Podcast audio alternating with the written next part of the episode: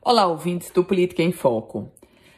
Os palanques no Rio Grande do Norte agora seguem os seus rumos no contexto da polarização nacional.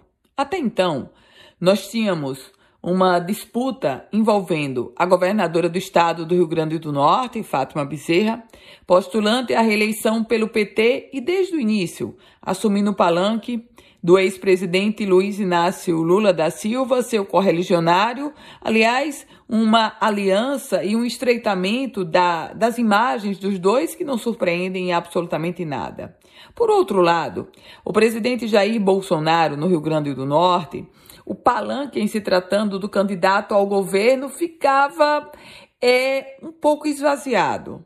De um lado, a candidata Clóris Linhares, sem densidade eleitoral, tentando levantar o nome ou tentando se colar a Jair Bolsonaro. Do outro lado, lá no início da campanha, o candidato do Solidariedade, Fábio Dantas, tentando se manter com um distanciamento regulamentar do candidato a presidente da República.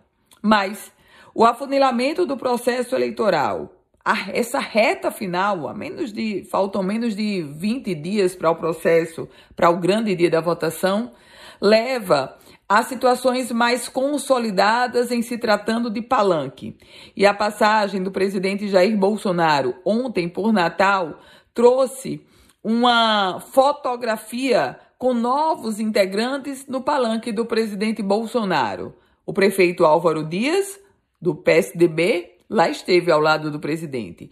E o candidato Fábio Dantas, do Solidariedade, também agora leva o nome do presidente Bolsonaro e tenta se colar a ele, em um contexto de trazer a polarização nacional para o plano local e aí é o enrijecimento junto ao eleitor.